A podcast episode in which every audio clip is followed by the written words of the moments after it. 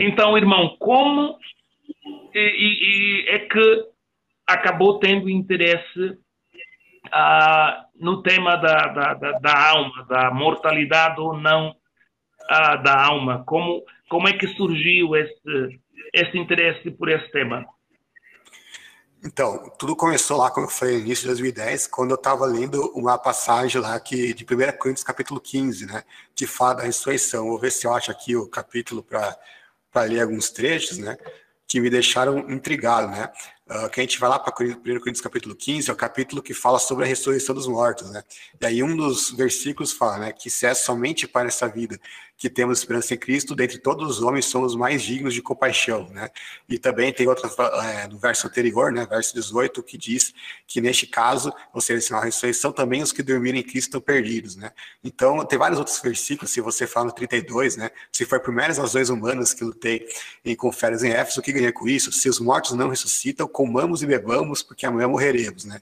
E aí eu comecei a perceber que a pregação sobre a ressurreição ela é quase que inexistente no dia de hoje, né? Pouca gente é, fala da ressurreição hoje em dia, né? Muito menos na linguagem que Paulo se utiliza, né? Que se não fosse pela ressurreição, então é melhor viver uma vida hedonista, comer beber, que depois morre, que os mortos em Cristo já pereceram, já estão perdidos, né? Que a nossa esperança se limitaria apenas a essa vida. São coisas assim que a gente nunca iria ouvir é, de um imortalista falar nos dias de hoje. Por quê? Porque eles acreditam, essa crença tradicional, que todo mundo crê, a grande maioria das pessoas ainda, né, de que ah, logo ao, ao, morrer a alma já sai do corpo, o espírito imortal e tudo mais, e vai à presença de Deus, e ali ele fica esperando a ressurreição, né, mas a ressurreição não é realmente útil, não é realmente necessária, ou realmente importante ou fundamental.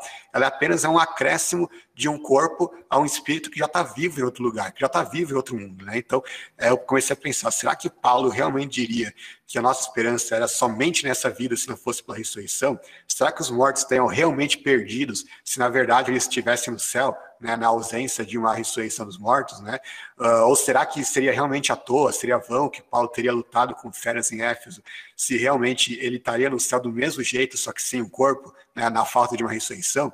Então eu comecei a ver algumas incoerências, né, com esse discurso é, e, e depois, a partir disso comecei a estudar mais o tema, principalmente baseado na doutrina da ressurreição, como eu falei, e vi que a ressurreição não é apenas uma crença secundária, uma crença qualquer, mas é uma das crenças mais importantes do cristianismo e para os primeiros cristãos era fundamental você que existisse uma ressurreição para existir vida após a morte, ou seja, sem a ressurreição não existe vida póstuma, né? Essa é a mensagem que eles ensinam. Inclusive, a palavra para esperança no Novo Testamento ela aparece seis, seis vezes. Dessas seis, três tem a ver com a ressurreição, né? Porque a ressurreição era a grande esperança dos cristãos para eles conseguirem alcançar uma vida eterna, né? Sem a ressurreição não existe vida póstuma. Essa era a visão que eles tinham e é isso que eu fui percebendo através da leitura da Bíblia e que eu pretendo compartilhar é, com vocês hoje. Hum, ok, ok. Uh, eu, eu o, o, o, versículo que, que me chamou a atenção a, a essa a, a, essa questão da mortalidade ou não imortalidade da alma, uh, acho que será Mateus 10, 28. Deixa-me só confirmar aqui uh, este versículo, onde Jesus vai falar para não temermos aquele que, que tem, que, para não temermos aqueles que podem, que podem somente matar o corpo, e, e, e, mas que devemos sim temer aquele que, que é capaz de matar o corpo e a alma. Deixa-me só ver aqui sim. E não temais os que matam o corpo e não podem matar a alma. Temei antes aquele que pode fazer perecer no inferno a alma e o corpo.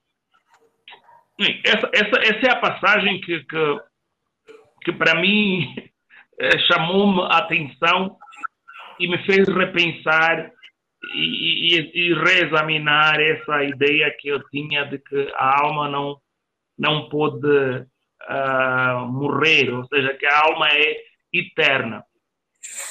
Uh, nas palavras que, que, que, o irmão Lucas há, há pouco estava a, a, introduzir, uh, houve assim algum houve assim um pouquinho de dificuldade para mim ouvir tudo. Acredito que é por causa da rede.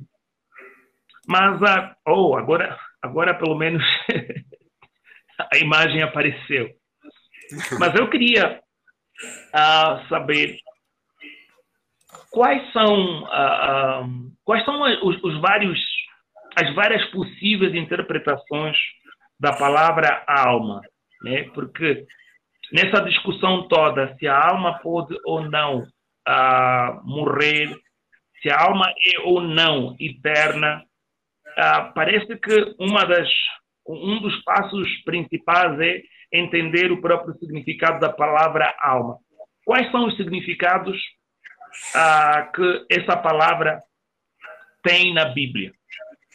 Gênesis 2,7 é o texto que fala da, da, criação da natureza humana, né? Nos seguintes okay. termos: E formou o Senhor Deus o homem do pó da terra, e soprou em suas narinas o fôlego da vida, e o homem tornou-se alma vivente, né? Então, o que, que é a alma no sentido primário dela, né? No sentido básico, primordial? é, no sentido que ela foi criada. É a junção do corpo, que é o que Deus formou da terra, com o fôlego da vida, que é o que, que ele soprou nas narinas dele, né? Então, basicamente, um corpo que respira é igual a uma alma que vive, a uma alma vivente, nada mais que isso. Então, a gente vai ver várias passagens bíblicas onde uma alma é a mesma coisa que uma pessoa, um ser vivo, né? Uh, tem, por exemplo, é, quando fala que Jacó desceu do Egito com 70 almas consigo, né? não é que ele levou um monte de fantasminha consigo, né? É, itens imateriais. É, é, é, simplesmente que ele levou 70 pessoas, né? Pessoas de carne, de carne e osso, de sangue e tudo mais, né? Uh, o, é, também tem várias passagens bíblicas nesse mesmo sentido que os animais são é, chamados de almas. Né, ou de almas viventes. Por ocasião do dilúvio, teve várias passagens, por exemplo, Gênesis 7,15, que diz, né, toda carne que havia espírito de vida entraram de dois em dois para junto da, de Noé na arca. Né? Então aqui é, diz que os animais também têm um espírito, que é o Ruach, que é aquilo que Deus soprou no homem, e também tem várias passagens que fala que toda alma vivente se arrasta sobre a terra e também para a arca e tudo mais. Então, é, tem várias, tem dezenas de passagens na Bíblia, onde no original hebraico, claro que na tradução, muitas vezes elas comem essas palavras, né, infelizmente. Mas no original hebraico tem várias dezenas de passagens onde os animais são chamados de Ruach, de espírito, né, que, que eles têm Ruach, espírito, e também são chamados de Nefesh, né, de almas, exatamente que nem o homem. Então, não é uma alma que diferencia, uma alma ou espírito que diferencia o homem dos animais. E também esse é o sentido principal, então, portanto, de alma, que é simplesmente um ser vivo, um ser vivente, né? uma pessoa. E a palavra alma acontece 863 vezes na Bíblia. Né? Eu descobri isso porque eu fui conferir palavrinha por palavrinha cada ocorrência de cada vez que ela aparecia na Bíblia. Né? Eu fui lá nos originais para fazer esse novo livro, né? e aí eu descobri que dessas 863 vezes que a alma aparece na Bíblia, é nada menos que 300 vezes, ou seja, né? uma quantidade muito expressiva né, mais de um terço né, das ocasiões, ela está falando no sentido em que a alma morre, né, é, no sentido de perder a alma, no sentido né, de matar uma alma, né, no sentido que a Bíblia fala. Eu vou ver se eu acho aqui as referências específicas, que eu fiz um quadro comparativo, aqui uma tabela. Né, por exemplo, vamos pegar lá Salmo 78, 50, que diz: Preparou o caminho a sua ira, não poupou as suas almas da morte, mas entregou a pestilência suas vidas. Né? Uh, tem várias passagens, por exemplo, onde o salmista fala que procuraram a minha alma, né? Que os ímpios estão procurando a minha alma. Por que, que eles estão procurando a alma dele? Né? Porque eles queriam matar ele, ou seja, matar a alma dele. Tem outras, outras passagens que falam da alma no, no túmulo, né? Por exemplo, Salmos 94, 17, que diz: Se não fosse auxílio do Senhor, a minha alma já estaria na região do silêncio. Aí a gente pergunta o que, que é essa, essa região do silêncio, né? Seria o céu? Que é um lugar de altos louvores a Deus, tudo mais, cânticos, tudo mais? Provavelmente não, né? Seria o um inferno com toda aquela gritaria e tudo mais que caracteriza a concepção popular do inferno? Também provavelmente não. Essa essa região do silêncio, onde o salmista diz que a sua alma estaria após a morte, é justamente o túmulo, né? Justamente a sepultura. Então existem uma gama enorme de citações. Eu no meu último artigo que eu postei no meu site, www.lucasmanzoli.com.br, é justamente sobre isso, né? que eu, que eu abordo, né? Tem todas as citações lá é, das centenas de vezes onde a alma morre nos originais, né? E muitas dessas vezes está justamente nesse sentido, né? Da alma como sendo a vida do ser humano, uma vida que se perde, que se vai por ocasião da morte. E também tem várias ocasiões onde a alma ela é aludida no sentido é, metafórico, no sentido figurado, né, em forma de figura de linguagem, para se referir dos nossos pensamentos ou dos nossos sentimentos. Né. Os imortalistas gostam de pegar essas passagens em particular para mostrar, ó, tá vendo? Tá aí a prova de que a alma sobrevive, que a alma é um ser pessoal, alguma coisa assim. Só que, como eu mostro no livro, é, existem também dezenas ou centenas de passagens onde órgãos do corpo é, são atribuídos como se tivessem sentimentos, né, como se fossem as sedes dos pensamentos. O mais comum é o coração, né, do coração procede as saídas da vida, é, de tudo que tem que guardar, guarda o coração tudo mais, várias passagens onde o coração ele é descrito como sendo uma espécie de sede dos nossos sentimentos, pensamentos e emoções, né? Apesar da gente saber que no sentido literal o coração é apenas um órgão que, que bombeia o sangue, nada mais do que isso. E também tem várias passagens que falam mesmo a respeito do, do fígado, das vísceras, das entranhas, dos rins, né? Várias outras é, passagens que falam de uma série de órgãos do corpo que ninguém é, pensaria que tem alguma coisa a ver é, literalmente com sentimentos. Mas por quê? Porque a Bíblia é muito comumente ela retrata partes do corpo, né, incluindo a alma, incluindo o espírito, incluindo o fôlego é, e também vários, vários outros órgãos, como eu falei, usado é, nesse sentido figurado, retratando sentimentos, pensamentos e emoções, né?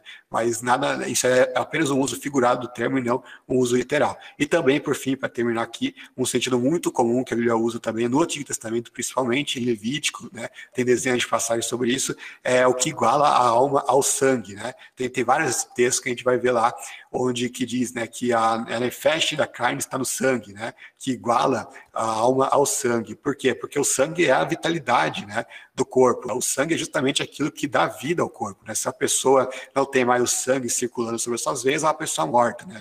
Então a alma é igualada ao sangue justamente porque, nesse sentido, o propósito da alma é justamente dar vida ao corpo. Não é que é uma, uma entidade separada do corpo que está presa dentro dele, não. É apenas aquilo que fornece, que propicia vida ao corpo, que faz que o corpo permaneça vivo. Nada mais do que isso. Né?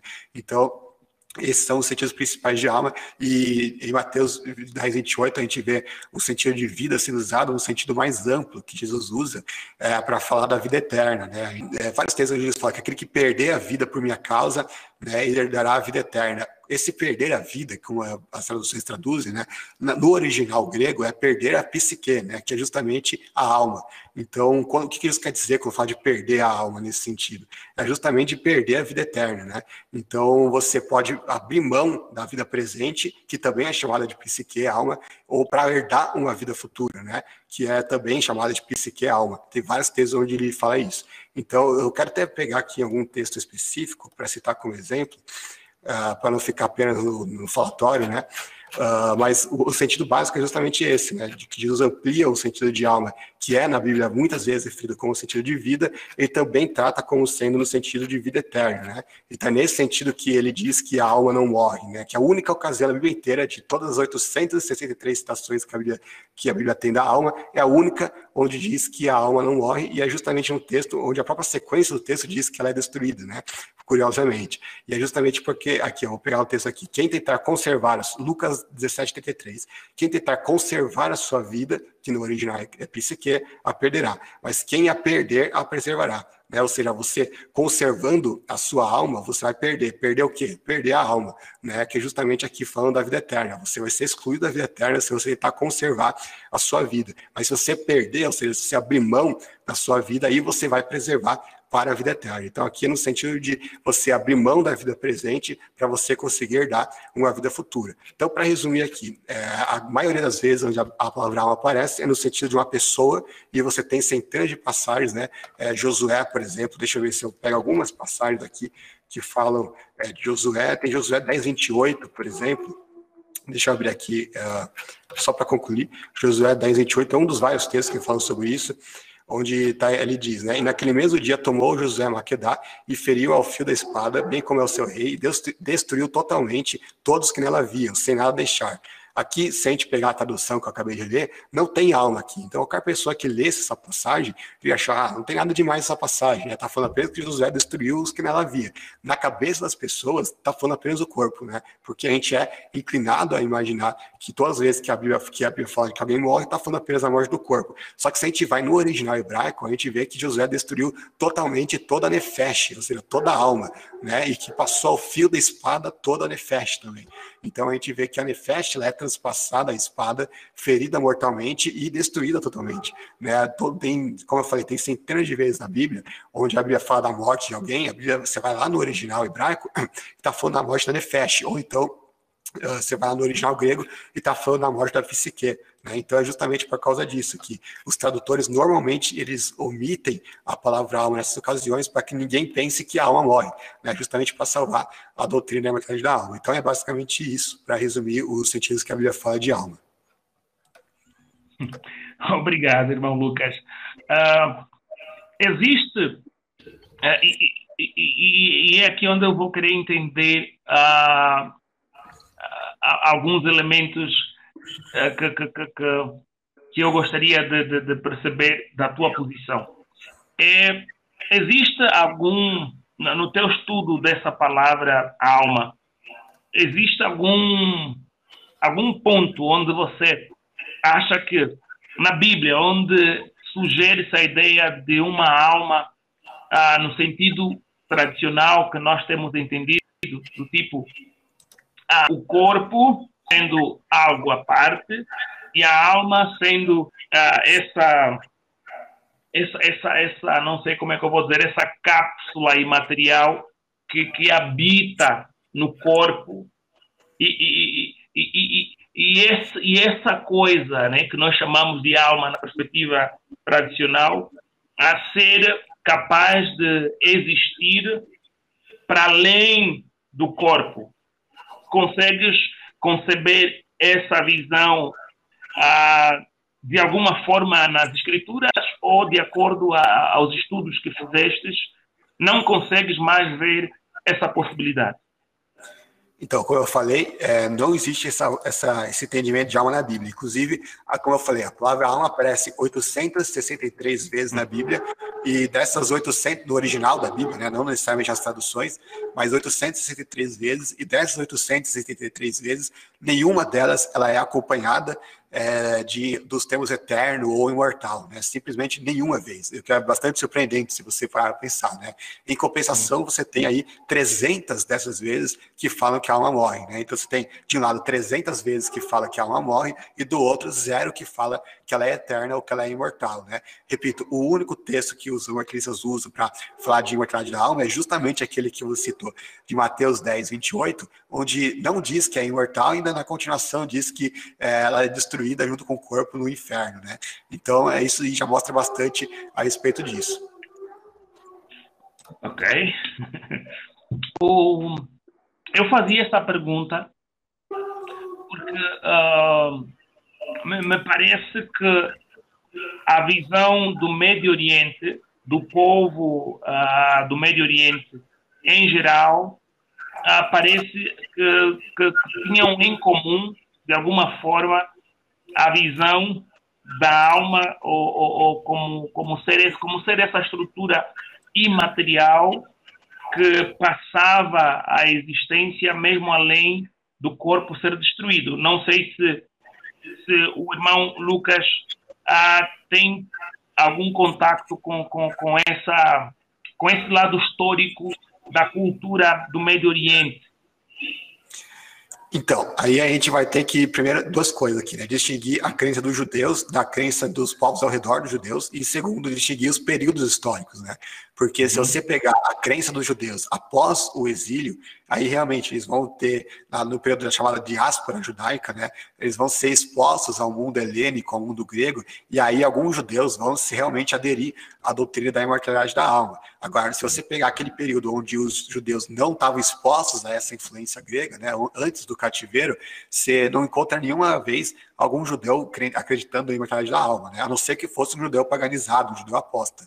Então, eu vou pegar aqui uma, uma citação da Enciclopédia Judaica a esse respeito, que é uma fonte totalmente imparcial e confiável, onde ela diz: a crença que a alma continua existindo após a, após a decomposição do corpo é uma especulação que não é ensinada expressamente na Sagrada Escritura. A crença na imortalidade da alma chegou aos judeus quando eles tiveram contato com o pensamento grego e principalmente através da filosofia de Platão, seu principal expoente, que chegou a esse por meio dos mistérios órficos e eleusianos, que na Babilônia e no Egito se encontravam estranhamente misturados. Né? E aqui é bem interessante, até recomendo todo mundo ir lá para a é, Enciclopédia Judaica, tem é, online, você pode encontrar facilmente. Uh, onde e lá no verbete alma, né, onde também no verbete espírito, né, onde eles explicam, né, como que os judeus passaram a acreditar na imortalidade da alma, que não foi no período bíblico, né, no período de revelação que a gente acredita, mas sim no período posterior, quando os judeus já estavam expostos a esse mundo grego e aí houve esse sincretismo religioso, né, da mesma forma que é, houve sincretismo, por exemplo, entre religiões afro e o catolicismo romano aqui no Brasil, né, também houve esse sincretismo entre a crença judaica tradicional, que é alma, que contempla a alma apenas como o ser vivo, né, e não, não como uma entidade fora do corpo, alguma coisa né, transcendental, e a, a, crença judaica posterior, quando ela acabou se misturando com a crença grega e acabou influenciando muitas pessoas a acreditarem da mesma forma que os gregos. Né? Então, na época de Jesus, realmente existiam judeus que acreditavam nisso, mas na época bíblica, a crença que, que realmente os judeus acreditavam era a crença né? que é a crença de que a alma é apenas aquele sentido clássico de Gênesis 2,7 de uma alma vivente ser um ser vivo. Ok. Uh, eu, eu, eu, eu, estava, eu estava a ler um, um, um autor, acredito ser americano. Uh, o, o, título do artigo é, uh, em português seria Imortalidade, não. imortalidade e ressurreição. Ok? Sim. Acho que é isso, mas em inglês. E, e, este autor ah, fez uma diferença que, que, achei bem interessante. Ele falou que a, a, a, imortalidade, do jeito que é apresentado pelos gregos, pelo ah, e isso vai juntar Platão e, e, é diferente da visão que a imortalidade vai ser apresentada pelo pelo povo mesopotâmico, pelos babilônios e, e, e, que existe na visão destes uh, ideais autores uh, alguma ligação em relação à, crença na alma no sentido não o que, o que, o que, o que defende, né? esse, esse sentido que, que muitos uh, tradicionalmente têm uh, como, como esse, esse corpo imaterial já na visão do povo mesopotâmico, no povo uh, uh, palestino, ou seja, aquela região vai ter uma visão de imortalidade, mas não, não, não igual à grega. E, e uma das diferenças principais que ela apresenta é exatamente que ah, se a imortalidade na visão grega é algo que a pessoa, que a alma tem incondicionalmente, na visão deles, a alma pode ser destruída finalmente, mas não, não é destruída automaticamente quando o corpo morre. Não, não sei se, se essa palavra o irmão uh, Banzoli deverá ter, uh, nos, nos seus estudos, deverá ter tocado. Kispum, o ritual Kispum, não sei se já ouviu falar. Então, é, no que compete a questão da crença grega, aqui a gente precisa diferenciar as crenças gregas, que existiam várias crenças gregas, né? A crença predominante era a platônica, né? Que, como o próprio nome diz, remete a Platão, e ele acreditava em imortalidade da alma incondicional e na, é, na reencarnação, né? Então, as pessoas saíam do corpo, as almas saíam, né? Depois, elas, de algum tempo, elas voltavam, encarnavam em outro corpo, e aí, bom, é basicamente a crença que a gente é, tem nos espíritas, né, e de outras, outros grupos religiosos, né. Também existiam outras crenças, por exemplo, a crença de Epicuro era um aniquilacionismo direto, a pessoa não, não tem nada, a pessoa morreu, acabou para sempre, já era, né, não tem ressurreição, não tem é, alma sobrevivendo à morte, não tem nada, né, essa é uma crença bem diferente daquela de Platão, né, diametralmente oposta, eu diria, né. Também existia a crença, e eu acho que é aquela que você está aludindo aí, a crença dos estoicos, né, que os estoicos eles acreditavam de uma, uma forma peculiar, assim, né? Eles acreditavam que a alma sobrevivia após a morte de forma imediata, assim, só que ela não era imortal, ela não era eterna. Então existiria um momento onde que eles chamavam de conflagração universal, onde todas as almas seriam aniquiladas pelo fogo. Né? Inclusive, teve pais da igreja do segundo século que remeteram essa crença histórica para falar da, do aniquilacionismo cristão, porque os cristãos também acreditavam naquela época em aniquilacionismo, né? que haveria um momento em que Deus consumiria todo mundo com fogo, né? e aí todos os ímpios deixariam de existir. Com a diferença de que o aniquilacionismo cristão, a pessoa era aniquilada uma vez e continuava morta, morta para sempre, por isso que o termo morte eterna. Né? A gente vai ver lá um texto muito usado pelos imortalistas, que fala né, que uns irão para o castigo eterno, que alguns terceiros traduzem por tormento eterno, outros irão para a vida eterna, mas se você for lá no original, é, tá termo colassim, que é um termo que é traduzido como punição e que era usado naquela época no sentido de pena capital. Né? Então, essa, essa punição eterna era nada mais que a morte eterna. Isso que distinguia a crença cristã da crença grega, né? porque os gregos acreditavam, esses gregos específicos, né, dos históricos, que a pessoa ela morria no, na conflagração universal, mas depois de algumas eras, é, Deus recriava as almas e aí elas voltavam a viver e aí reiniciava um ciclo eterno, né? um ciclo que não tinha fim. Ela vivia, depois era aniquilada, depois do tempo voltava e assim sucessivamente. Os cristãos não, eles acreditavam que uma vez que a pessoa era aniquilada, ela permanecia morta para sempre, por isso morte eterna. E os, os, judeus idem, né? Que você tem dezenas assim é, de citações. É, se eu não me engano, é, eu não tenho aqui, mas eu acho que é 172 não, não, perdão, acho que é 272 passagens bíblicas de aniquilacionismo dos ímpios, aniquilacionismo final, né?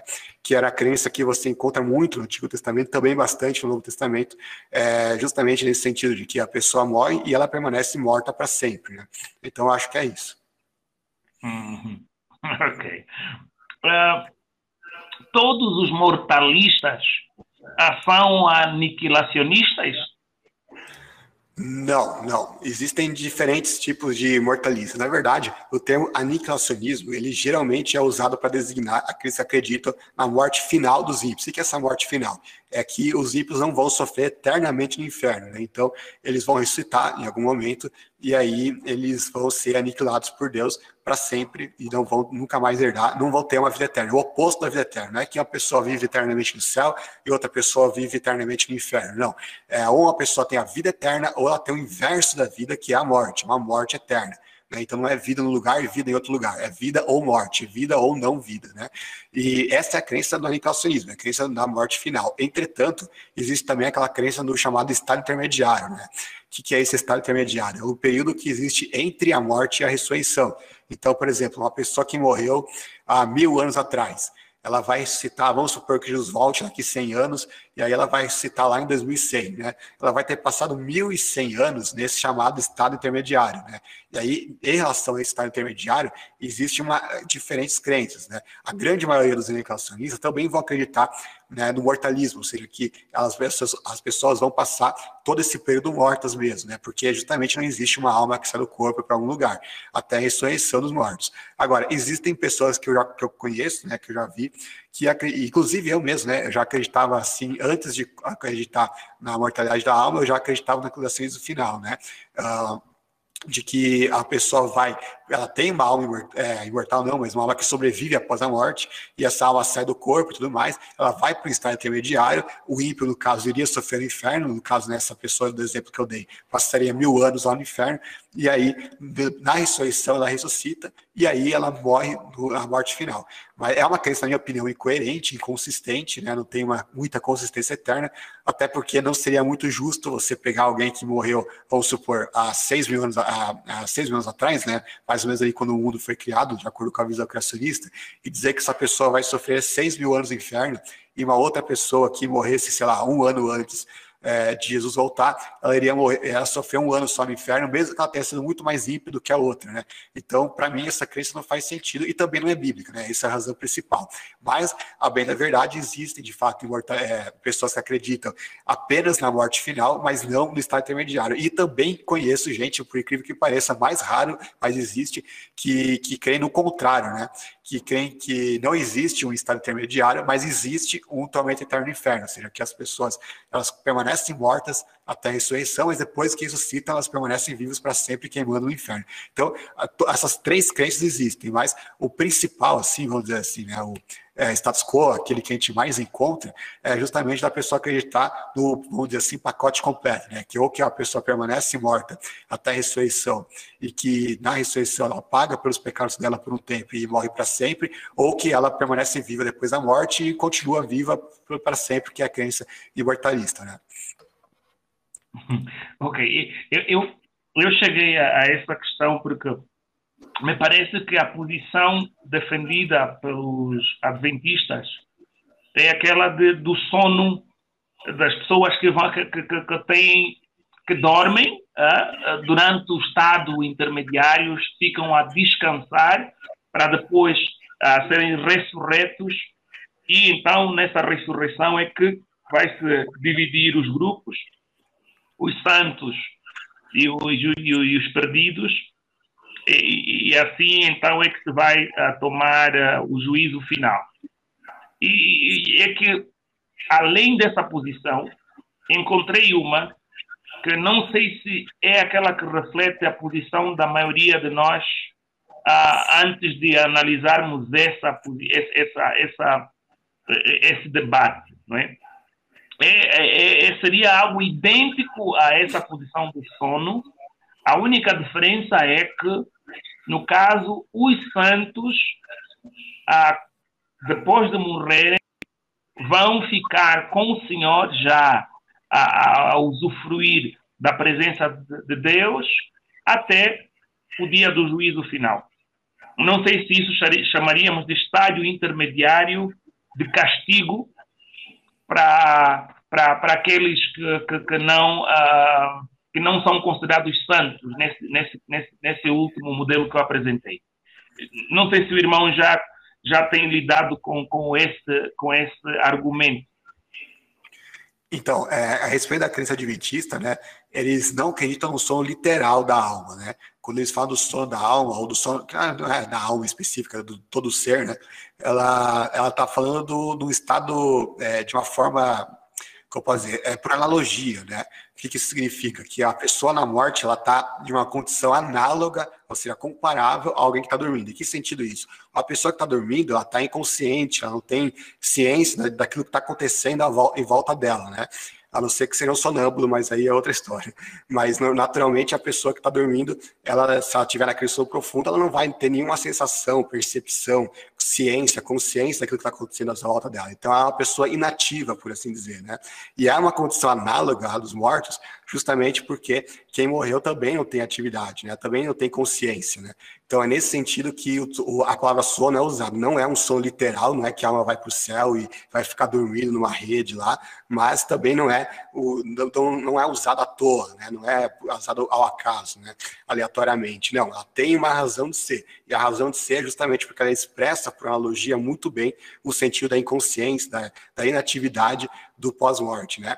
Uh, e uh, você perguntou alguma outra coisa também, assim, do estado intermediário. Então, é aquilo que eu acabei de falar agora há pouco, né? Que existem pessoas que acreditam que uh, entre a morte e a ressurreição, que é o chamado estado intermediário, as pessoas já estão no céu, né? E estão de uma forma consciente e tudo mais, né? E os ímpios estão no inferno.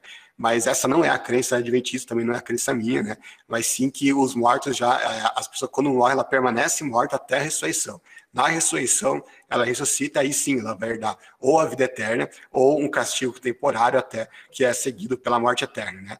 Uh, então, no caso, o castigo é proporcional aos pecados de cada um. Tem um texto lá de João que eu queria abrir lá, é, deixa eu ver se eu vou encontrar aqui. Salvo engano, está lá em João 5, 20, é, uh, 28 e 29. Não vos havereis disso, porque vem a hora em que todos que estão no sepulcro ouvirão sua voz. E os que fizerem o bem sairão para a ressurreição da vida, e os que fizerem mal para a ressurreição da condenação. Né? Então, a pessoa permanece morta até o momento que ela vai ser ressuscitada ou para a vida eterna ou para a condenação.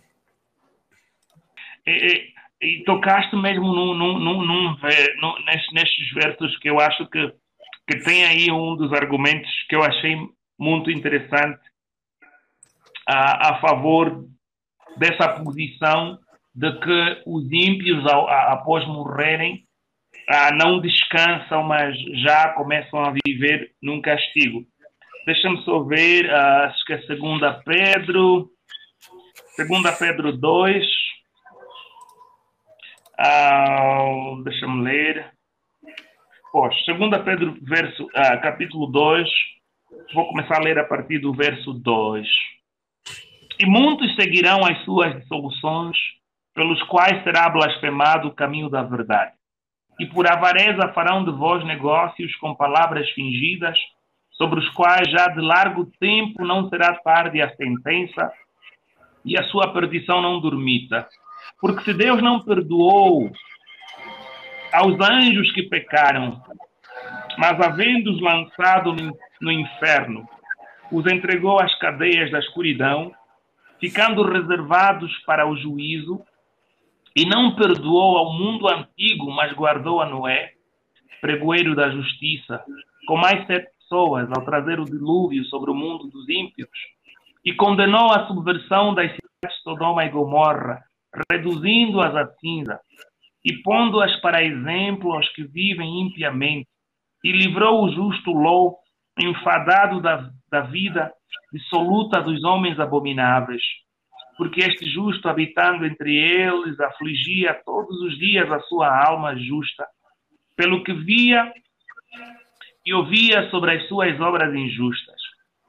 Assim, e é aqui onde está o, o, o ponto que eu queria que comentasses. Assim sabe o Senhor livrar da tentação os piedosos e reservar os injustos para o dia de juízo para serem castigados. Ah, qual é a, a, a, o, ponto que se, que se, apresenta aqui? É que existe aqui, ah, segundo o argumento, um paralelo entre os anjos, a do verso 4, porque se Deus perdoou os anjos que pecaram, mas havendo-os lançado no inferno, os entregou às cadeias da escuridão, ficando reservados para o juízo. Então, no verso 9, quando diz: Assim sabe o Senhor livrar da tentação os piedosos e reservar os injustos para o dia de juízo, para serem castigados, disse que estaríamos aqui a ver um paralelo em relação à alma do pecador, depois, não somente vivo, mas depois de, de, de, de perecer, estando essa alma, ah, como está aqui, reservado para o dia de juízo, para serem castigados. É, eu posso responder? Então, é, para começar, é esse texto aí que você leu, já para mim já é rebate toda a crença imortalista, né? Porque você vê lá, assim sabe o Senhor livrar os, os os e reservar os justos para o dia do juízo, para serem castigados. Então, peraí, se eles vão ser castigados no dia do juízo, significa duas coisas. Primeiro, que eles não estão sendo castigados ainda, o que já refuta a crença de que estão no inferno. E segundo, que eles não foram julgados ainda, porque ele diz, para o dia do juízo. Né? Então, se eles já tivessem numa espécie de inferno, mesmo que não fosse o tal inferno final que eles falam lá e tal, ainda assim, eles já teriam passado por uma espécie de juízo, porque Deus não é um Deus injusto que pune e castiga as pessoas antes mesmo, sem que elas sejam julgadas, né? Não faz nenhum sentido isso. Então, o texto aqui eles mostra, em primeiro lugar, que eles não foram julgados ainda, o juízo é um evento futuro, e segundo, eles só vão ser castigados quando eles forem julgados. Então, que é um também dado aqui como um evento futuro. Então, é, qualquer que seja o tipo de reservar que ele coloca aqui, eu já vou explicar o que ele está querendo dizer com isso, não é um tipo de castigo, porque se fosse, eles já estariam sendo castigados. Esse é o primeiro ponto. O segundo ponto que a gente precisa ler sobre esse mesmo capítulo é que o paralelo que ele faz não é de pessoas, de anjos que estão no Tártaro com pessoas que estão no inferno hoje. Se a gente ler o contexto, a gente vai entender o que ele está falando. Ele fala aqui. Uh, pois Deus não poupou os que pecaram, mas são no inferno. Aqui, inferno é uma tradução errada, a tradução certa é tártaro, como já falei, prendendo-os em abismos tenebrosos, a fim de serem reservados para o juízo. Esse é o caso dos anjos. Agora ele vai falar do paralelo que ele faz com os homens. Veja só se tem algum inferno aqui onde eles estão sofrendo atualmente. Ele não poupou o mundo antigo com o trouxe de dilúvio sobre aquele povo ímpio, mas preservou Noé, pregador de justiça, mais sete pessoas. Aqui ele está falando o paralelo aqui com os ímpios, é dos ímpios que foram destruídos no dia do juízo. Aí ele continua no verso 6. Também condenou a cidade de Sodoma e Gomorra, reduzindo-as às cinzas, tornando como exemplo do que acontecerá aos ímpios. Então, para lá, ele já fez dois paralelos aqui. Um com os ímpios que foram destruídos no dilúvio, e outro com a cidade de Sodoma e Gomorra, que foram reduzidas a cinzas, que é um exemplo do que acontecerá futuro com os ímpios. Então, pera lá, mais uma vez, ele não está falando de sofrimento presente, porque os ímpios não ficaram sofrendo, nem estão sofrendo até hoje no, nas águas do dilúvio, e também os, os, ímpios de Sodoma e Gomorra, eles não ficaram sofrendo, nem estão sofrendo até hoje em Sodoma e Gomorra. Né? Pelo contrário, aqui diz que eles foram reduzidos a cinzas tornando o exemplo do que acontecerá futuro com os ímpios. Então, ele não está falando do sofrimento presente, mas livrou Jó, um injusto que se afligia com o procedimento libertino, dos que não tinham princípios morais, porque ele vivia entre eles atormentava sua alma justa por causa das maldades que ele ouvia. E aí vem o versículo em questão, né? que o Senhor é, sabe livrar até seus piedosos, reservar os justos para o dia do juízo para serem castigados. Qual o sentido diante de todo o contexto que ele está falando aqui?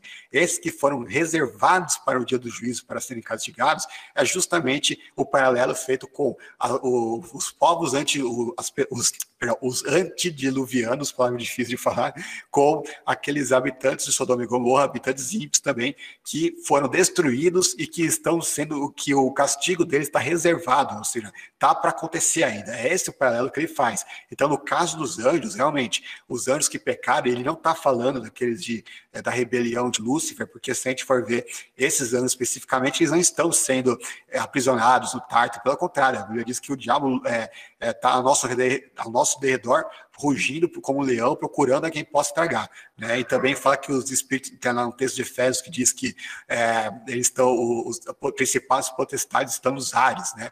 nas regiões celestiais. Então, eles não estão presos. Aqui está falando especificamente daquilo que eu falei, daqueles anjos caídos de Gênesis 6, 1 a 4. Esses anjos especificamente, eles estão presos no Tártaro, nesse momento. Mas o paralelo que é feito não é com seres humanos que estão presos em algum lugar nesse momento, mas sim com os seres humanos que foram destruídos e que o castigo deles está preparado para o futuro. Então é, esse, é, é, dessa forma que ele diz que Deus sabe poupar o piedoso da, do castigo, né, da condenação, mas reservar os, o, os ímpios para o dia do juízo.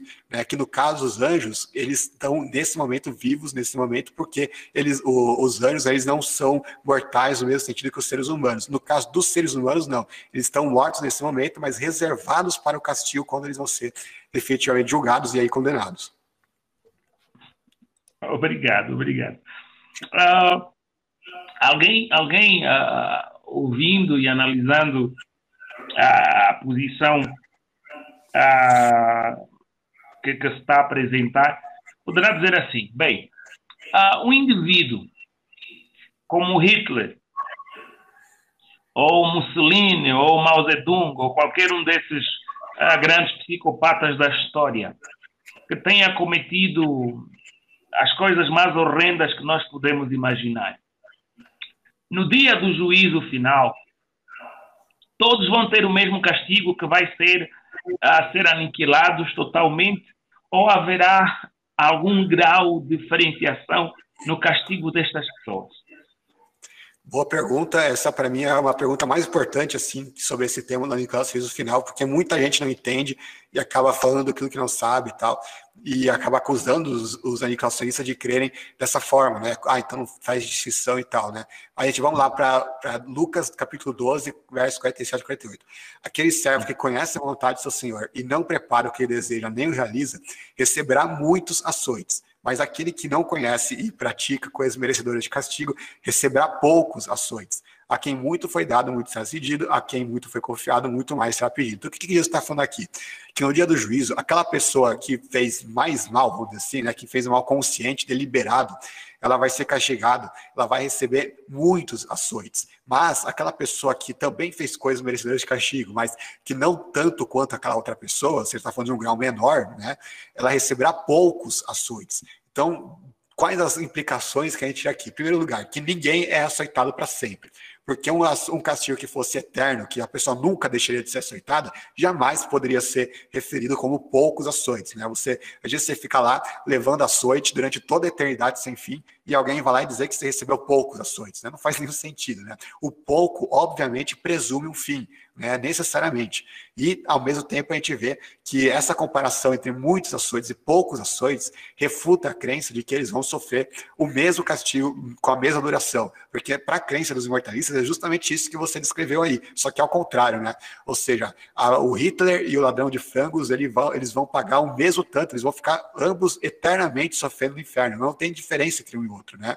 Uh, Talvez alguns vão falar, ah, mas o Hitler vai para um lugar mais quente ali no inferno, né? O outro vai para um lugar menos quente. Mas, cara, não faz diferença nenhuma na prática, né? Porque na prática os dois vão sofrer eternamente, né? Então o castigo de ambos é infinito. É, ambos não tem como medir o castigo que eles vão sofrer, né? Então não há distinção na crença imortalista. E na crença, aí é, é, é importante fazer uma adendo aqui, né? Os testemunhos de Jeová, eles creem nesse tipo de aniquilacionismo direto, né? Que costumam chamar assim, né? Que é que não existe, os ímpios nem ressuscitam na visão deles, né? Eles permanecem mortos para sempre e nunca vão ser julgados, nem vão ser condenados, nem não vão pagar nenhum segundo por nada que fizeram. Aí sim se aplicaria a crítica que você faz, né? Para esses grupos. Mas eu não creio dessa forma. Para mim, todos os ímpios vão ressuscitar e aí eles vão ser castigados, né? Do tanto proporcional ao pecado deles. Aí sim, um vai é, receber poucos açoites, outro vai receber muitos. Mas todos eles vão, no final, ser aniquilados depois de pagar o tanto proporcional, proporcional aos pecados deles. Ok. Uh, é, é, é, muito interessante ter esse contacto. Eu, eu, eu a minha posição uh, em relação a alguns pormenores não, não é igualzinho, né? Mas a conclusão relativamente à alma ser mortal, uh, definitivamente eu, eu, é isso que eu vejo nas escrituras. A alma não é imortal. E, e qual é a ligação que nós poderíamos fazer relativamente a, a essa questão da alma ser mortal com as palavras que nós lemos lá em Gênesis, quando a serpente se aproxima da mulher e diz: Não, se tu comeres, não, não morrerás. Há alguma ligação ah, ou é simplesmente ah, uma especulação? Há uma ligação entre esses pensamentos da mortalidade ou não, imortalidade da alma e as palavras que a serpente disse a Eva? Completamente, porque se a gente for lá para Gênesis 2,7, a criação do homem, a gente vê que Deus não colocou uma alma no homem, pelo contrário, a alma é que o homem se tornou como resultado da fusão entre o corpo e o fôlego da vida. E aí, se a gente for ver também em Gênesis 2, a gente vê que Deus criou uma árvore da vida. Para que, que servia essa árvore da vida? Era justamente para conceder imortalidade para aqueles que comessem dessa árvore da vida. Então, a gente junta duas coisas. Primeiro, o homem não foi criado com um elemento imortal. E segundo, a imortalidade estava condicionada a comer da árvore da vida, que eles não comeram. Eles comeram da árvore do conhecimento, não da árvore da vida, né? E aí a gente vai ver a serpente falando, né? Se você é, se, é, você certamente não morrerá se comer da árvore do conhecimento. E a Eva acreditou, né, infelizmente, na mentira da serpente. O que, que a serpente estava dizendo aí? Você vai ser inerentemente imortal, mesmo que você desobedeça a Deus. Porque para a Bíblia, a imortalidade era condicionada à obediência a Deus. Então, se a gente fosse obediente a Deus, a gente seria imortal, ou seja, a gente viveria para sempre. Agora, para os imortalistas, é a mesma crença da serpente. Não importa se você vai obedecer a Deus ou não. Não importa se você vai comer da árvore da vida, não importa nada. Você vai ser inerentemente imortal do mesmo jeito. Né? Você certamente não morrerás, ou seja, você vai ser inerentemente imortal, você não vai perecer nem mesmo quando o corpo morrer. Né? Então, essa é a crença da serpente que ela conseguiu convencer Eva a respeito disso. E aí, quando a gente vai ver, é um paralelo muito interessante, que a gente vai lá para o Apocalipse e a gente encontra novamente a árvore da vida. A árvore da vida, ela meio que some, ela meio não, ela literalmente ela some da Bíblia até dos Gênesis até o Apocalipse. Você não ouve mais falar da árvore da vida. Ela só vai aparecer de novo lá no Apocalipse, lá depois da ressurreição, lá no estado eterno, né? O que, que isso significa? Né? É uma representação muito forte aqui. O homem ele foi privado da árvore da vida a partir do momento em que ele foi expulso do jardim, né? No entanto, ele volta a ter acesso à árvore da vida quando ele ressuscita. Por quê? Porque aí sim ele vai comer da árvore da vida para ser imortal, para viver é, eternamente, e não inerentemente como a serpente tentou convencer Eva. Ok, muito obrigado, irmão Lucas. Ah, nós daqui a pouco vamos já abrir o espaço para os irmãos fazerem algumas questões e nós vamos ler e, e vamos tentar ouvir o irmão Lucas a, a, nos ajudar a entender as questões que os irmãos vão fazer. Mas antes disso, eu queria perguntar ao irmão Lucas: ah, desde o momento em que se tornou convicto sobre a imortalidade da alma, aliás, sobre a mortalidade da alma, quais foram as implicações ah, que teve na sua vida devocional? Essa crença ah, que a alma é mortal mudou alguma coisa na sua vida espiritual, no teu relacionamento com Jesus? Trouxe algum elemento ah, melhor? Diminuiu alguma coisa? Poderá compartilhar conosco isso, por favor? Sim, em primeiro lugar, é, ela, eu costumo dizer que a crença na mortalidade bíblica ela é libertadora, né? Porque ela livra os cristãos daquela, daquele peso de consciência de um inferno tormento eterno, onde Deus está eternamente torturando, atormentando né, todo tipo de pecador, mesmo aqueles que pecaram durante poucos anos. Né? Vou pegar aqui um caso de um, sei lá, um índio de 12 anos que nunca ouviu falar de Jesus, mas que morreu fazendo coisas erradas, e aí ele vai pagar eternamente num lago de fogo, enxofre literal, tipo, é uma coisa completamente desproporcional e disparatada, né? Eu não sei como que as pessoas conseguem ter paz de espírito e paz de consciência acreditando nisso, e muitas pessoas abandonam a fé por não conseguir conciliar a ideia de um Deus justo e amoroso e bondoso e misericordioso, como a Bíblia descreve, com esse Deus aí que tormenta pessoas que pecaram durante algumas décadas e atormenta elas durante milênios, na verdade, durante a eternidade inteira sem fim, né? Num lago de fogo. Então, é uma crença assim que não, não é, você ser liberto, você não crer nela é libertação, realmente, né? Porque você consegue é, conciliar a ideia de Deus, que como descrito na Bíblia, com a prática, né? Com como Deus realmente age com as pessoas, é, mesmo as pessoas mais pecadoras, né? E em relação a outras questões práticas, eu creio que uma das implicações mais importantes tem a ver com a relação que a gente tem com o corpo, porque a doutrina imortalista, que a gente chama de dualista, né, porque cria essa é, dicotomia entre corpo e alma, ela acabou criando uma noção errada na igreja de que o corpo não importa, o corpo é simplesmente uma carcaça, o que importa é a alma ou o espírito que está supostamente dentro da pessoa, né? Então, o que, que isso leva na prática? Muita gente acaba é, bebendo, é, fumando à vontade, até mesmo se prostituindo, fazendo tudo que é tipo de coisa errada que degrada o corpo, né? Uh, porque ela acha que não importa isso, o que importa é o espírito, né? Então, se eu tô tendo uma vida espiritual tal, se eu tô orando, se eu tô né, rezando, fazendo isso, aquilo, então tá ótimo, né? O corpo, o corpo que se dane. Inclusive, por causa dessa mentalidade, é, muitas vezes Uh, a gente viu durante muitos anos, na verdade, muitos séculos, e até hoje existe isso, no grau menor, mas ainda existe, é, pessoas cristãs, né, monges, tudo mais, padres, é, se autoflagelando. O próprio Lutero era assim, né, até a conversão, ele se, ele se flagelava ali, né, até perder a consciência, né, cara ficava com as costas todo sangrando, tudo. Aí vê até hoje, né, é, católico peregrinando de joelhos até não sei que lugar lá, até subindo as escadarias da igreja do Senhor do Bonfim, né, de joelhos, descalços e tal, só para porque eles acham assim, quanto mais eles degradarem o corpo, quanto mais eles sofrerem fisicamente, quanto mais eles esculhambarem o corpo, melhor eles estão fazendo para a alma, né? Como se a alma e o corpo estivessem em conflito, como se o corpo e, e, e a alma estivessem uma luta uma com a outra. E aí, quanto mais você é, massacrar o corpo, quanto mais você destruir o corpo, mais você vai estar alimentando o espírito. E é uma noção completamente antibíblica, porque mesmo quando a Bíblia faz é, algum tipo de é, referência do tipo, não é entre corpo e alma, né? É, ou entre corpo e espírito, é entre o espírito e a carne. E a carne aqui não está falando do corpo, está falando da nossa inclinação pecaminosa, né? Então a Bíblia nunca faz esse tipo de dualismo entre corpo e alma.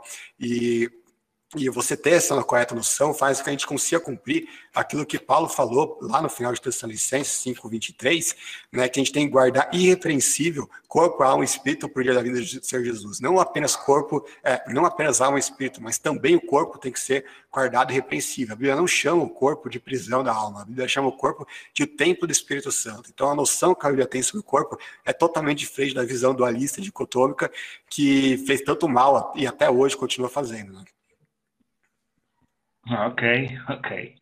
Um, obrigado, obrigado, porque é sempre bom chegarmos a esse ponto, porque há pessoas que vão, naturalmente, vão dizer, ok, mas eu, uh, qual é a relevância de eu mudar de opinião se, se essa opinião não afetar a minha fé de qualquer forma, né? E é por essa razão que que chegar eu a esse ponto. Mais um comentário sobre isso? Que na parte é, relativa à doutrina, também, aqui eu falei mais de coisa prática, né, mas também existe uma implicação doutrinária muito forte, porque a gente vê né, grandes enganos, por exemplo, reencarnação, é, transmigração das almas, purgatório, limbo, é, missa de sétimo dia, ou reza pelos mortos, é, tudo que é tipo de é, inter, é, crença na intercessão dos santos, que os, que os mortos podem orar por nós, ou que a gente pode orar pelos mortos, invocação de espíritos do além, é, consulta aos mortos, né, por, por meio de médios, enfim. A gente poderia ficar até amanhã listando um monte de doutrinas heréticas e erradas e que desviam o homem de Deus, é, que são baseadas na doutrina da verdade da alma. Ou seja, se as pessoas não acreditassem que a alma sobrevive depois da morte, nenhuma dessas doutrinas existiria. Elas todas cairiam como um efeito dominó, né? Você faz, você dá um estalo assim, você derruba um dominó só, dá uma peça só, e todas as outras vão caindo automaticamente. E ao longo da história, os evangélicos, justamente por não acreditarem na mortalidade da alma, eles têm inutilmente tentado atacar essas outras doutrinas, tipo, em particular, uma a uma, né? E não têm obtido um grande sucesso nisso, justamente porque você, mesmo que você consiga refutar uma, vai ter um monte de outras doutrinas ainda que vão parecer meio lógicas até para aquelas pessoas que acreditem na mortalidade da alma, né? Por exemplo, Deus proíbe a consulta aos mortos, né? Isso é muito claro na Bíblia. Mas alguém poderia pensar, né? Um espírita poderia pensar, poxa, por que Deus iria proibir algo que é tão aparentemente natural como você querer consultar, entrar em contato com um ente querido seu, né? Se os mortos realmente estivessem vivos, não teria nenhuma razão, né? Uma motivação lógica assim, né? Para Deus proibir um contato que é tão natural e não tem nada para você pensar que poderia ser proibido, né? Por razões lógicas. Agora, quando a gente entende que os mortos não estão mortos realmente, que é, perdão, que os mortos estão mortos realmente, não estão vivos em algum lugar, a, a gente compreende o porquê que Deus proibiu essa comunicação, porque quem acaba aparecendo não são os mortos, né? São demônios se se passando por aquelas pessoas. E Deus queria impedir isso para preservar as pessoas de serem enganadas por demônios, né? Então, é, a gente começa a entender a lógica quando a gente compreende que a doutrina bíblica é justamente a doutrina da morte da alma, né? É, que não existe esse tal de estado intermediário consciente, né? E o mesmo se aplica a todas as outras coisas que a gente poderia falar. Por exemplo, intercessão dos santos, né?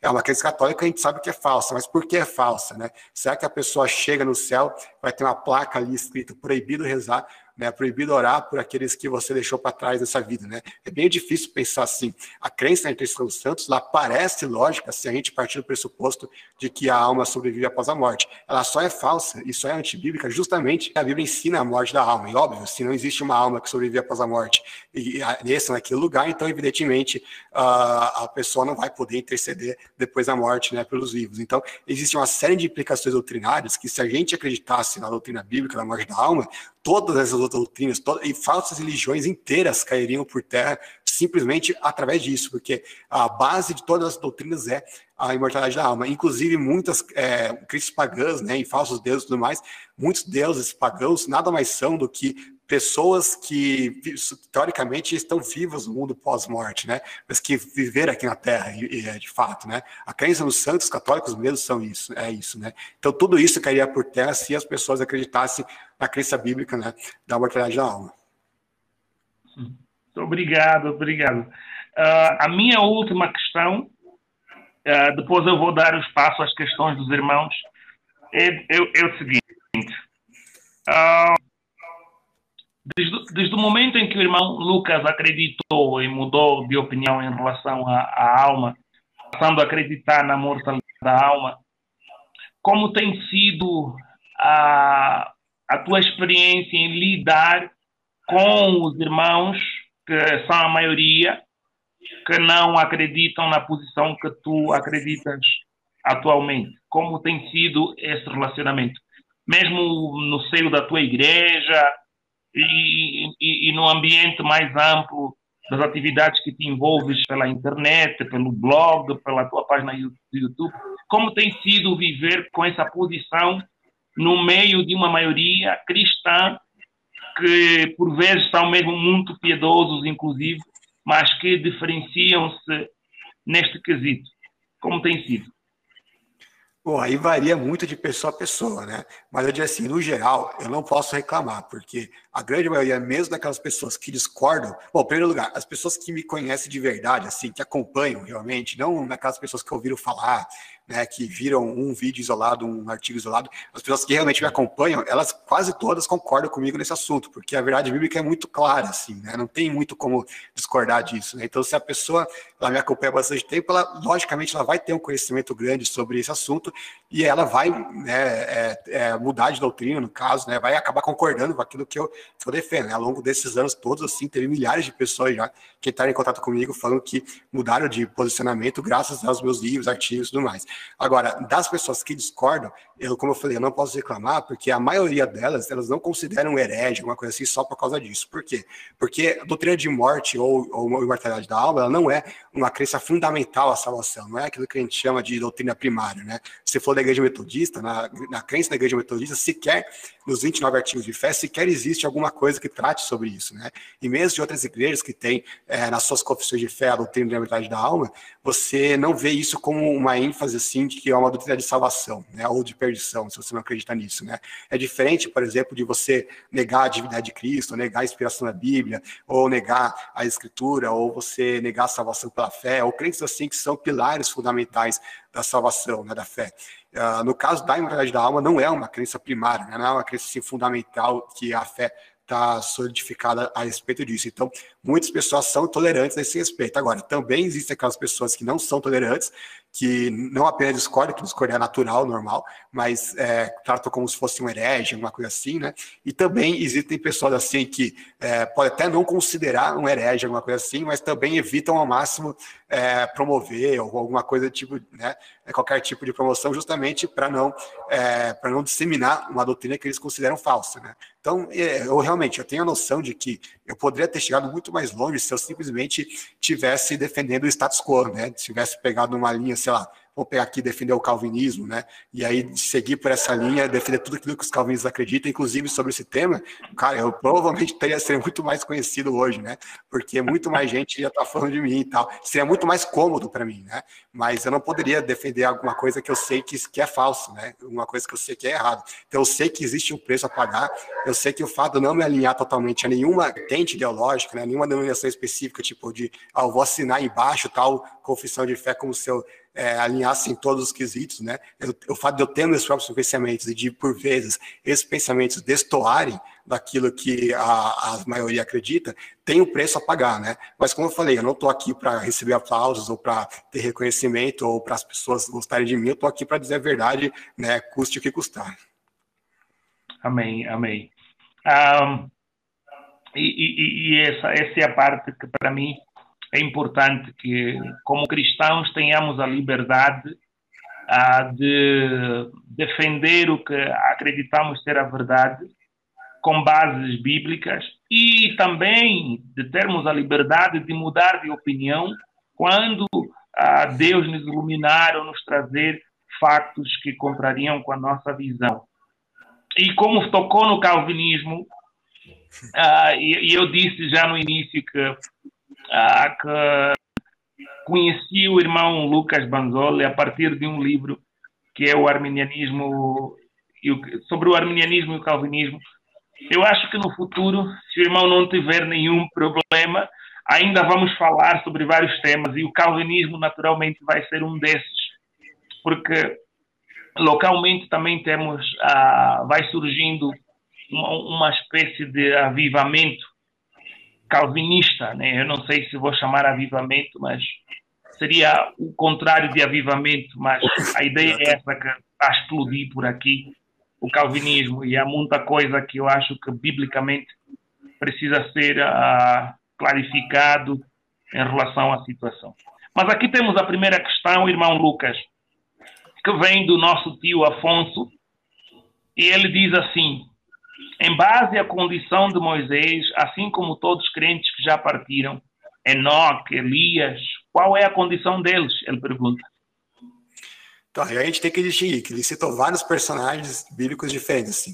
Uh, em relação a Elias e Enoque, eles estão no céu justamente porque eles não passaram pela morte, né? Eles foram arrebatados vivos, eles foram transladados vivos, né? E como eles não morreram, então, é, obviamente, eles permanecem vivos, né? Então, a crença na mortalidade da alma é a crença de que a alma não sobrevive fora do corpo. Agora, se o corpo não morreu, se o corpo permanece vivo, é, em estado glorificado ou não, então, obviamente, não há nenhum problema em assumir que eles estejam vivos, né? Não, não há nenhuma razão para não pensar assim. Então, em relação a Enoque e Elias, não há nenhum problema justamente por causa disso. Em relação a Moisés, aí entra aquilo que eu falei anteriormente, porque há uma discordância tanto entre adventistas, entre testemunhos de Jeová, a visão que eu tenho, a visão que outras pessoas têm, porque existe um episódio lá do Monte da Transfiguração, onde Moisés aparece ali, e há vários entendimentos diferentes em relação àquilo que vem a ser isso, né? Por exemplo, uma visão é, de que aquilo ali foi apenas uma visão mesmo, né? Ou seja, não, não, Moisés não estava ali de fato, ele apenas estava ali em forma de uma visão e tudo mais, e nesse caso ele realmente morreu e permanece morto e nada além disso, né? A outra visão, que é a visão imortalista, é de que Moisés estava no céu, e aí eles meio que, ele meio que saiu do céu para aparecer ali no monte, naquela ocasião, como fantasminha, essa visão é muito também implausível, pela simples razão de que, bom, em primeiro lugar, já não ensina a sobrevivência da alma, em segundo lugar, seria uma gestão espírita, né? Se realmente Moisés tivesse descido aparecido no monte, nós não cremos em espiritismo e nada do tipo. Em terceiro lugar, é, Pedro diz para construir três tendas, né? Ele diz isso expressamente: uma para Moisés, uma para Elias e outra para o próprio Senhor Jesus, né? Então, Moisés iria ter uma tenda. Agora eu pergunto, se Moisés estivesse ali na forma de um fantasminha, né, de um espírito incorpóreo, fluídico, imaterial, você acha que Pedro ia dizer que Moisés precisava de uma tenda? Né? Óbvio que não, não faz nenhum sentido. Então, Moisés estava ali corporalmente, fisicamente. Aí a questão que a gente que, que nos leva é, de que forma Moisés poderia estar ali corporalmente, se a Bíblia diz em Deuteronômio que ele morreu? A única forma de uma pessoa estar corporalmente viva depois de já ter morrido é uma ressurreição, é a única opção lógica que a gente chega, né? E então aí vai ter a crença adventista de que Moisés ressuscitou e está no céu até agora. Eu não creio nisso porque a Bíblia diz que o primeiro que ressuscitou aos céus foi o Senhor Jesus. Aquilo que eu particularmente creio é que Jesus, que Moisés passou por uma vivificação temporária para aparecer naquele monte e hoje ele está morto assim como todas as pessoas, né? Então é basicamente essa crença em relação a Moisés. Hoje ele, a condição de Moisés, na minha opinião, é a mesma é, de todas as pessoas que dormem no da terra. E, e teve mais uma questão, eu acho que foi essa, né?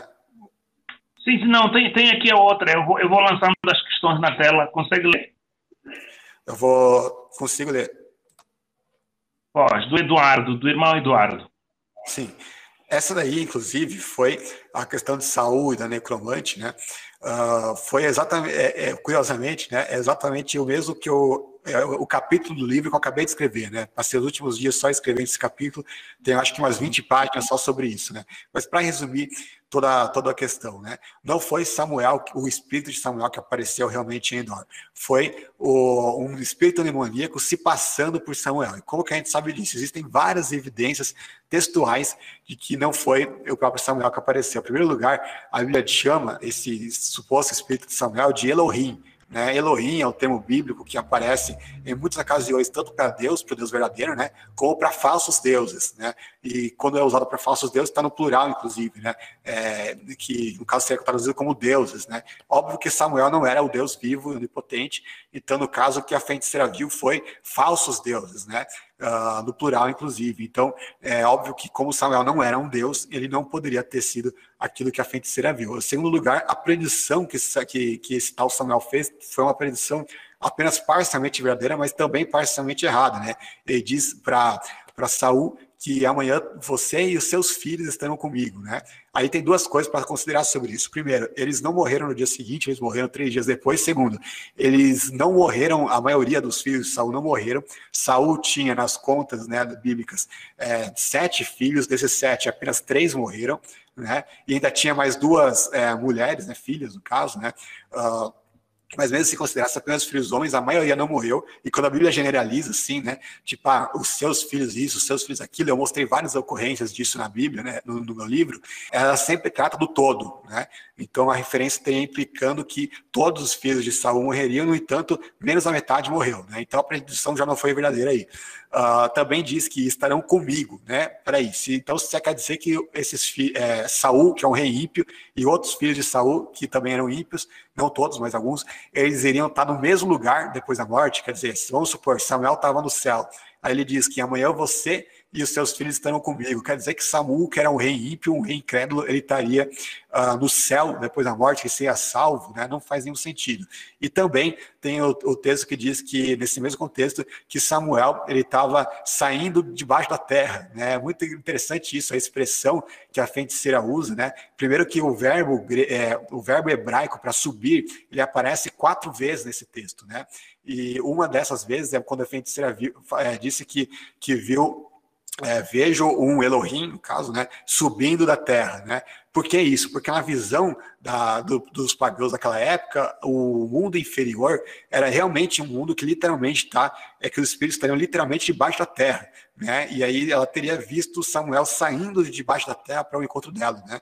E que também não é a crença bíblica. Inclusive, os próprios imortalistas citam o texto de Eclesiastes 12:7 que diz que na morte o espírito volta para Deus. Então, peraí, se o espírito volta para Deus, como que Samuel estava debaixo da terra, o espírito de Samuel? Né? Não faz nenhum sentido.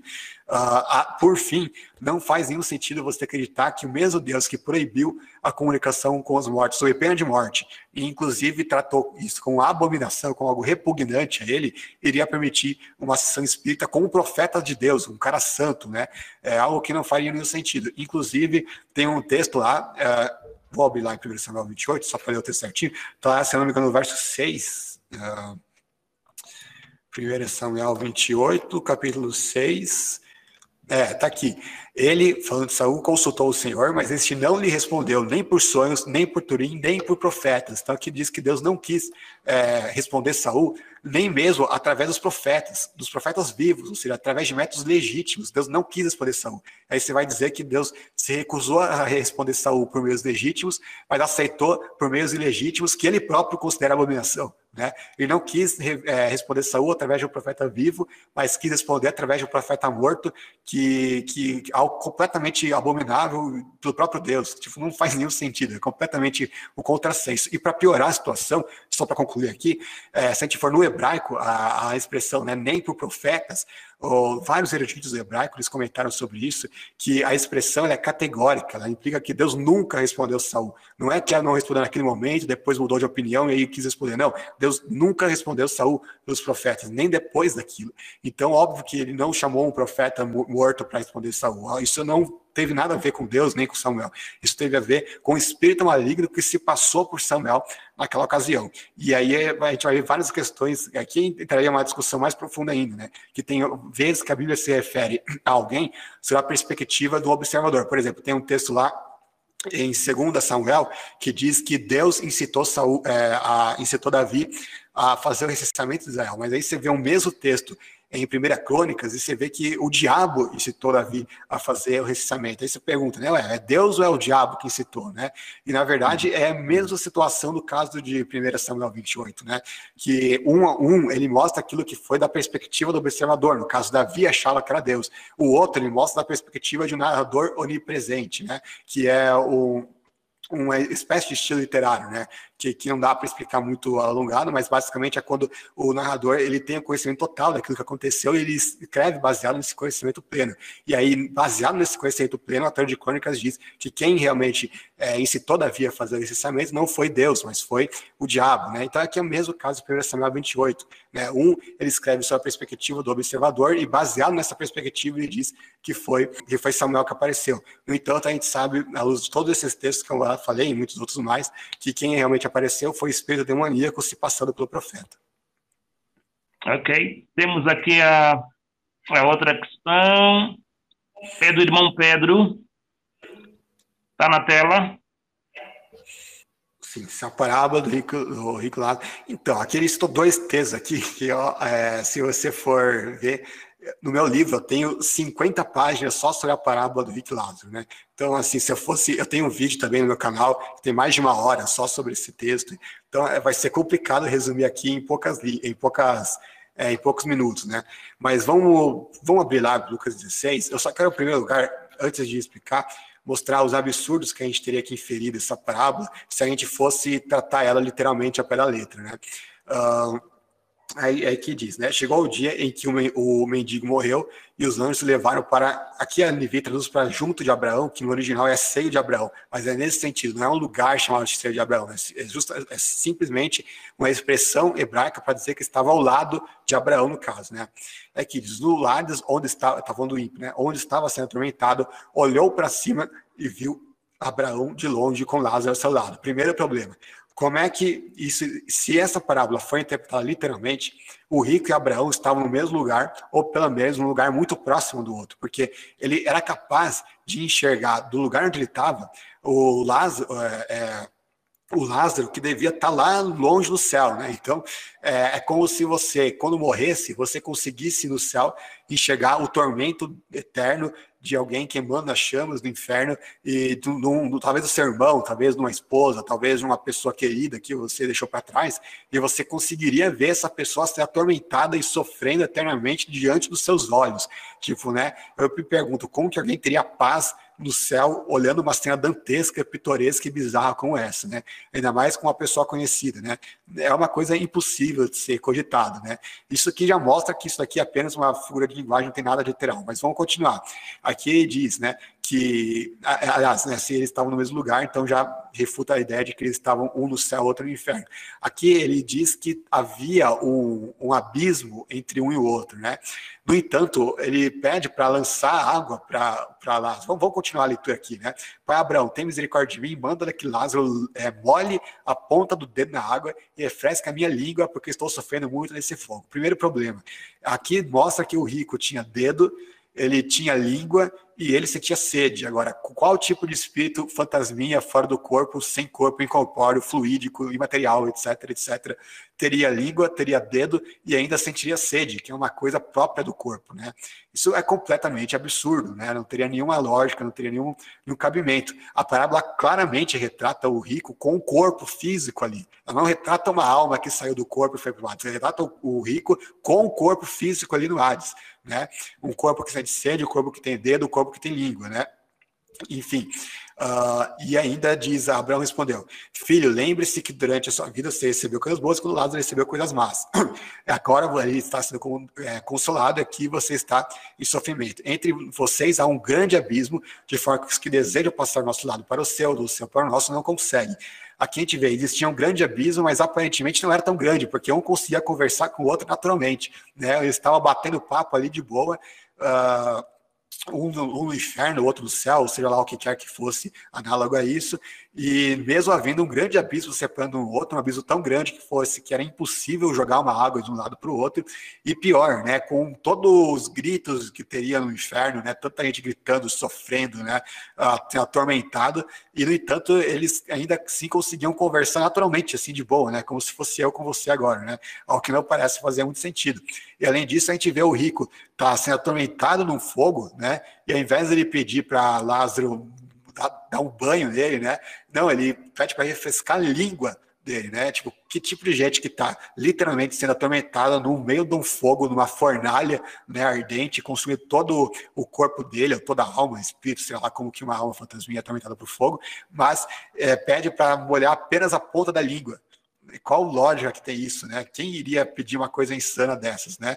Depois eu vou explicar o porquê que acontece, porque tem tantos detalhes pitorescos, né, no texto, né? E aí ele diz, né? Eu tenho cinco irmãos, deixa que eles avisem, a fim de que eles não venham também para esse lugar de tormento. E Abraão respondeu: Eles têm Moisés e os profetas que os ouçam. Não, pai Abraão, mas se alguém dentre os mortos fosse até ele, eles se arrependeriam. Se não ouvem Moisés e os profetas, disse Abraão, tampouco eles irão convencer, ainda que ressuscite alguém dentre os mortos. Então, toda a questão aqui, agora vamos explicar o porquê que Jesus recorreu a essa parábola, porque naquela época, essa é uma parábola muito conhecida. Fazendo uma analogia aqui, Uh, assim como a gente tem é, historinhas da Branca de Neve, dos Três Porquinhos, né, uh, da, enfim, da Bela Adormecida, enfim, a gente tem um monte de historinhas né, conhecidas hoje, eles também tinham as historinhas deles, só que a gente não conhece hoje justamente porque elas caíram em desuso. Né? Só que essa parábola aí era é muito conhecida naquela época. Tem vários autores que comentam sobre isso, o Batiotti, outros autores, inclusive autores imortalistas, né? Uh, o Henry Wright comenta sobre isso também, que existia pelo menos nove parábolas é, dessas, assim, tanto no mundo mundo grego quanto no mundo judaico, né? E aqui o que Jesus faz é recorrer a uma historinha que todo mundo sabia que não era real, então não corria nenhum risco assim de alguém interpretar errado e achar que Jesus estava ensinando a imortalidade da alma. E ele muda a, detalhes dessa parábola, né? Porque uma coisa que era que coincidia em todas essas nove parábolas ou mais, né, que existiam naquela época, era que sempre quando o rico pedia para voltar para a terra, ele era concedido esse desejo, né? Ah, tá bom, pode ir lá, volta lá. E ele voltava e tentava convencer os irmãos dele, e a parábola terminava aí. Jesus não, ele chega nessa parte e ele muda o final. Ele diz que o rico não conseguiria sair dali de jeito nenhum, mesmo se ele quisesse, né? Por qual a lição moral disso, né? Que mesmo se, se eles têm Moisés e os profetas, e aqui Moisés e os profetas é uma expressão muito comum usada na Bíblia para se referir à Escritura, né? Às vezes é usada como a lei e os profetas, né? A lei aqui é representada por Moisés, né? Então, se eles não ouvem a Bíblia, não vai adiantar de jeito nenhum, não, nem que um morto ressuscite. Por que Jesus diz isso? Porque ele tinha ressuscitado já um homem que se chamava, coincidentemente ou não, Lázaro, né? E os fariseus, ao invés de acreditarem nele, eles estavam tramando matar Jesus por causa disso, porque eles não queriam que o, o que eles sabiam que o, o, relato da ressurreição de Lázaro estava atraindo um monte de gente para Jesus, né? E aí é, eles estavam planejando matar Jesus. Então, o que, que Jesus fala? Ó, mesmo diante de um milagre tão grande como a ressurreição de Lázaro, vocês continuam é, é, contra mim. Por quê? Porque vocês são tão obstinados de coração que nem isso serve, né? De modo nenhum vocês se convenceriam, né? A própria escritura que fala a meu respeito, vocês não acreditam nela. É essa lição moral que a parábola passa. E aí eu pergunto, aí eu, respondo, né? Por que, que existem tantos detalhes pitorescos, né? Na, na parábola? É justamente como a forma de Jesus satirizar aquela historinha, né? É como vão passar por dias de hoje, né? Uh, é como seria se a gente falasse a história da Branca de Neve e os Sete Anões, mas os anões fossem grandões, fossem barbudos, fosse, sei lá, né? Tivesse alguma coisa assim, alguma coisa muito bizarra, como se a estrela, a, como se a a princesa, ao invés de ficar num castelo, ficasse, sei lá, no, no, numa favela do Rio de Janeiro, alguma coisa assim, começasse a zoar com detalhes da parábola, justamente para satirizar aquela história. Né? É justamente isso que Jesus faz, porque nas histórias que corriam naquela época, o que ia para o Hades não era um, um, corpo físico, né? era, era um espírito realmente, né? era a alma que saía do corpo e ia para lá. Jesus, ele satiriza essa história, citando o rico do lado, né, no, no Hades, com o corpo físico dele, pediu para molhar a língua numa ponta, é, molhar um pouco de, de, de água na ponta da língua dele, porque estava com o corpo inteiro sendo atormentado, né? É, que estava passando sede, quer dizer, o cara está lá sofrendo no fogo do inferno e o que ele tem é sede, né? Uh, enfim, ele começa a satirizar essa parábola justamente para mostrar que não acreditava nessa história, né? E aí ele muda o final da parábola justamente para mostrar a lição moral que era o objetivo que ele estava querendo ensinar através dessa parábola. Então, esse é o resumo da coisa, mas no livro tem muito mais sobre isso. Ok. Uh, eu aqui, eu aqui, eu aqui ia, ia fazer uma questão em cima, mas vou deixar porque as minhas, as minhas questões já fiz. mas pronto. Temos aqui o, o irmão uh, Miguel Ferreira, acredito ser do Brasil. Deve ser alguém que conhece muito bem. E ele escreveu isso. Mortalismo para mim significou coerência a partir dele, a Bíblia passou a fazer sentido. nessa altura, já não temos nenhuma questão aqui. Temos aqui, que análise fazes sobre o testemunho daqueles que dizem terem sido levados para o inferno? Então, é, na época que eu acreditava na mortalidade da alma, teve um, uma. Eu encontrei um site, eu não lembro agora o nome do site, mas faz muito tempo isso, foi lá em 2009, por aí que tinha um monte de relatos de gente que supostamente ia no céu e no inferno. E como eu era muito jovenzinho na época e muito crédulo, eu, e claro, eu acreditava na verdade da alma, eu acreditava piamente em todos esses testemunhos, né? Ou pelo menos tentava me esforçar a acreditar. Mas, tipo, era uma coisa tão absurda, tão absurda, mas tão absurda e tão contraditória uns com os outros, que falei, não, não dá para acreditar. Mesmo naquela época, me esforçando para acreditar nisso, mesmo acreditando na verdade da alma, eu falei, não dá para acreditar nesses testemunhos, porque, tipo, tinha testemunho onde o cara ia para o inferno com a roupa que ele vestia no corpo, e aí e depois essa roupa começava a queimar, e aí virava só os, os ossos dele, aí o espírito tem osso, o espírito vai para o inferno com a roupa no corpo, começava a achar, tem alguma coisa estranha nisso aí, né? não, é, não é muito coerente. Aí todos os relatos têm umas coisas muito assim, tipo, muito fantásticas, tipo, ah, o cara vai para o inferno, encontra o Papa João Paulo II, encontra o Michael Jackson, encontra não sei quem, todo, todos os famosos lá, tipo, tem bilhões de pessoas no inferno, o cara consegue encontrar exatamente as pessoas mais famosas que existem, né? O cara realmente é, tem muita sorte, né? Uh, e mais vários detalhes assim que eu via que os relatos eram contraditórios uns com os outros, assim, tipo que se tal inferno era verdadeiro, então aquele outro não poderia ser. A mesma coisa em relação ao céu, né?